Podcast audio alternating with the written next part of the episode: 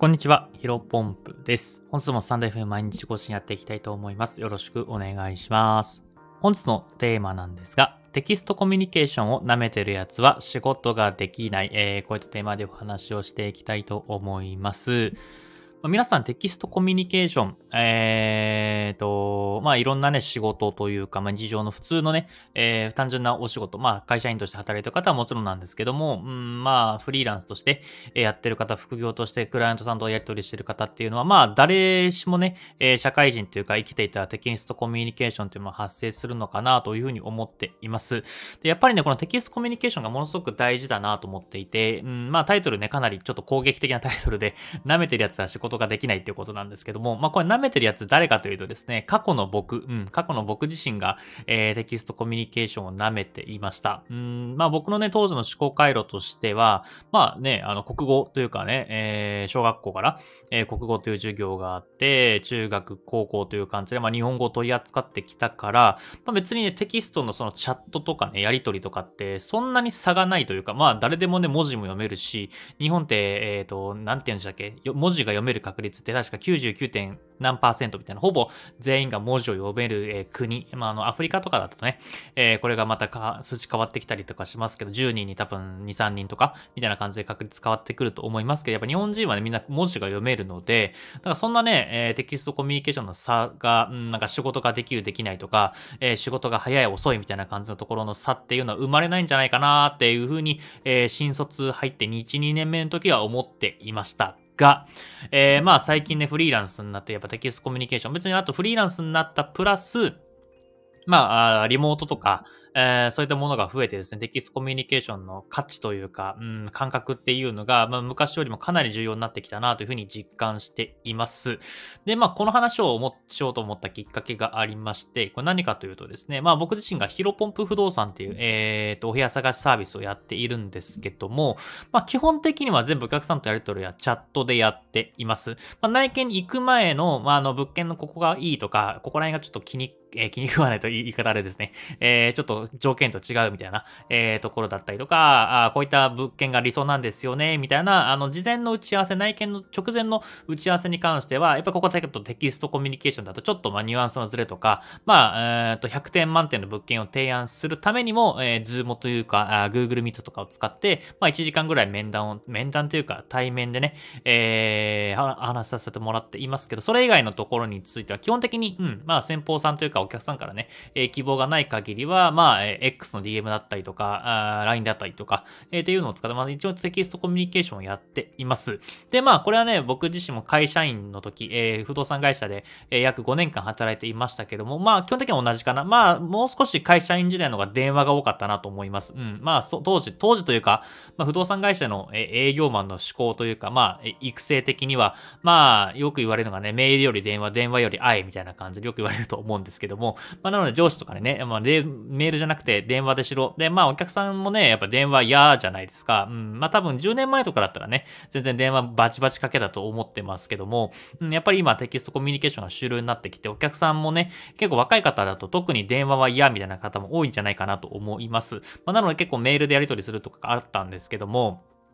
やっぱりメールの基本、メインがメールのお客さんだと、やっぱりね、過去制約率がめちゃめちゃ悪かったんですね。で、まあこれはね、やっぱ結論から言うと僕のテキストコミュニケーション能力がものすごく低かったので、まあ多分ですけど、まあ今のね、お客さんと過去のメールやり取りを見返せませんけどもね、会社員時代、あの個人情報だし、まあ会社も辞めてしまっているので見れないんですが、多分見返すと、よくこんなメールというか、こんな文章を送ってたなというふうに思うと思います。で、僕自身は最近、最近というかね、ここ2年ぐらいでブログ、まあテキストを書く、えっ、ー、と、スキルを身につけて、まあ、今の300記事ぐらいかな。まあ、ブログだけじゃないですけども、あとはフリーランスになってね、やっぱり、えっ、ー、と、仕事の発注者側というか、経営者側というか、うん、やっぱり自分自身が雇われていないので、自分でね、お金を作んなきゃいけない、仕事を作んなきゃいけないという立場になったからこそ、まあ、テキストで、いかに相手に負担をかけないかとか、えー、いかにわかりやすく伝えられるかみたいなところをものすごく意識するようになりました。まあ、そうすると、まあ、同じ不動産会社の仕事、不動産業界の仕事で置き換えるとですね、かなりテキストコミュニケーション能力が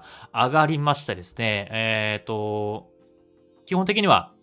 今、えー、ヒロポンプ不動産でやらせてもらお客さん、まあ、完全紹介制っていうところはもちろんあるんですけどもま、やっぱそこでも初めましての方、えー、僕の知り合いの方の紹介でいただいている方なので、まあ、初めましての方が多いんですが、それでもね、やっぱり高い制約率、えー、ほぼ100%っていうところをやらせていただいています。な、これはね、やっぱ僕自身がテキストコミュニケーションが、えー、能力が高まって、まあ、先方さんもお客さんも、まあ、非常にね、スムーズにやり取りをさせてもらっている。まあ、僕がね、多分質問の仕方で聞きたい情報というか、うーん、なんか聞き方が変だと、え僕が、えー、っと欲しい、え回答っていうのがなかなか返ってこなかったりしたんですけどもね、え営業マンの時は、会社員の時は。うん、ただここら辺はテキストコミュニケーションが上がったことによって、まあ、仕事、まあ、なのでさっき言ったように電話をしなくてもよく、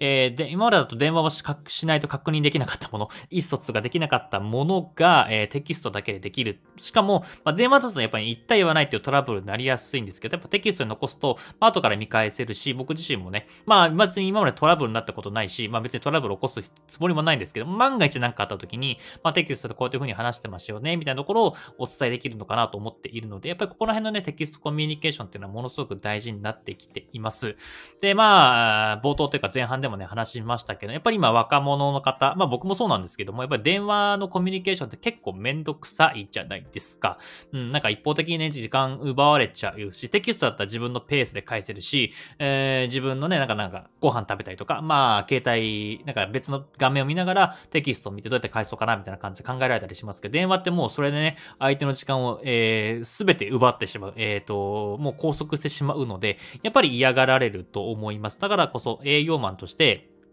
まあ営業マンだけじゃなくてもいいんですけど、まあマーケティングというか、うん、そこら辺もね、含めて、やっぱりテキストコミュニケーションを上げる必要があるんじゃないかなと思いました。で、やっぱりここはね、えー、ブログもそうなんですけども、やっぱさっき言った文章で、えー、商品を売ったりとか、サービスを、えー、提供したりってすることもあると思います。で、ただやっぱりね、えっ、ー、と、もちろんね、うん、テキストか電話か、それか会うかだったら、もちろん会うのが一番強力なんですけども、うん、やっぱり今の時代っていうのは SNS だったりとか、まあインターネット上で1対1じゃなくて1対 N、まあ1対多数でにですね、えー、情報発信していくのが主流、えサービスを売っていくのが主流なので、え、ー、と、どうしても面談ばっかりやっていると、えー、面談を、面談というか話す、直接会って話しないと、え売れないみたいな、えサービスを、うん、買ってもらえないみたいな、えフリーランスとか、まあ、会社員の方もそうなんですけども、やっぱり生き残れないのかなと思います。まあ、なので、えっ、と、みんなにね、え例えばこんな文章を書いて、えっ、と、みんなが欲しがって、欲しがって、みんなが商品を買ってくれるような文章を書けたりとか、えっ、ー、と、やっぱり時間の短縮、えー、時間の業務の効率化っていうところでもテキストコミュニケーションを上げていくのが、えー、やっぱり一番ベストなのかなというふうに改めて思います。まあ、なので、やっぱり過去の僕、えー、新卒の2年目ぐらいまでのね、僕にやっぱ言ってやりたいんですけども、テキテキストコミュニケーション、まあ、さっきも言いましたけど、やっぱみんな日本語は読めますが、えー、自由自在に操れる人って、まあ、なかなかいないのかなというふうに、えー、僕自身思っていますので、まあ、うん、やっぱり、えー、テキストコミュニケーション上げるべきなのかなと思いますね。うん。で、まあ、どうやってじゃあテキストコミュニケーション上げればいいのって思う方もいらっしゃるかもしれませんが、まあ、これ答え、えー、先ほどちょっと話しましたが、やっぱり一番いいのはやっぱブログなのかなと思います。もちろんね、えっ、ー、と、社会人経験が長くなればなるほど、テキストコミュニケーションの、うん、やりとりがね、多くなってくるんで、もちろん上手くなっていくんですが、やっぱり、えー、ただただ仕事をしてるとか、ただただ、えー、テキスト、チャット打ってるだけだと別に改善するとか、えー、自分の文章がこう、あんま良くなかったなとか、振り返るときってあんまないと思うんですね。ただブログをやることによって、えー、あ、この文順番だとなかなか伝わりにくいなとか、もう少し簡潔に書けたいのかなとか、お客さんというか、まあ相手がね、読者がイメージしやすいように、えー、こういう言い回しの方がいいんじゃないか、みたいなところをね、やっぱり気をつけるようになるので、そうすると自動的に、まあ相手に、読む負担を与えない、読む、相手が、理解してくれるテキストを書けるようになってくると思います。まあなので、もしね、えー、テキストコミュニケーションまたちょっと低いかもっていうふうに感じた方はですね、ぜひブログやってもらえればなと思います。なんかね、ブログ副業オワコンとか、ブログオワコンみたいなところをね、結構たまに聞いたりしますけど、別にまあ、仮に、えー、1円も稼げなかったとしても、それは、えー、ゆくゆくね、自分自身のテキストコミュニケーション能力を上げるってことにつながってくるので、まあ、ブログで例えばじゃあ5万円稼げなかったとしても、結果、えー、自分自身の収入アップ、本業のね、方で生きてきて、まあ別にそれが本業でね、えー、ボーナスとか、えー、10万、20万、あとはね、紹介賃金で考えると1000万、2000万というふうに来期に変わってくると思いますので、まあ、ぜひね、気になる方やってみてもらえばなと思います。僕も自身も、えー、引き続きブログを書きながらテキストコミュニケーションを上げて、えー、どんどんどんどんレベルアップしていきたいなというふうに思います。本日の話は以上です。